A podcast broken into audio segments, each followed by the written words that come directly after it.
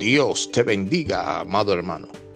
Damos inicio a este tu programa, el devocional, bajo el tema Los planes de Dios son mejores que los nuestros.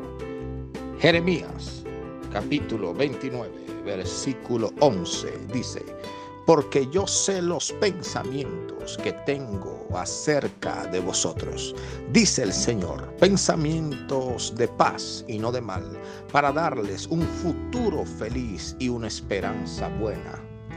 Bendito sea el nombre del Señor. La obediencia al Señor es un intento sincero de seguir sus caminos y su palabra. Cuando habla de pensamientos para nosotros, siempre son pensamientos de paz y no de mal.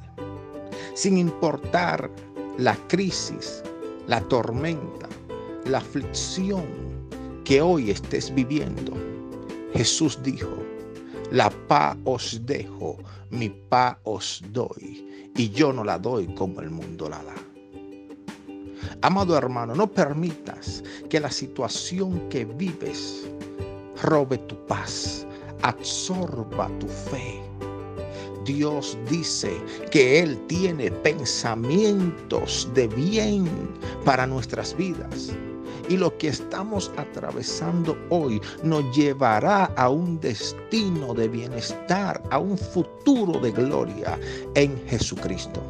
Muchas veces juzgamos el final por causa del camino que estamos atravesando. Y hay caminos difíciles, pero con un final glorioso. Y quiero decirle a alguien que está escuchando este audio que no importa el camino que hoy pases, el final será glorioso en el nombre de Jesús. No pierdas la fe. No te desanimes, no lances la toalla. Dios tiene pensamientos de bien y de paz para tu vida y el futuro será glorioso en sus manos en el nombre de Jesús. Permíteme orar por ti, Padre. Oro por cada vida que está escuchando este audio. Te pido que los bendigas, que los llene de paz en el nombre de Jesús.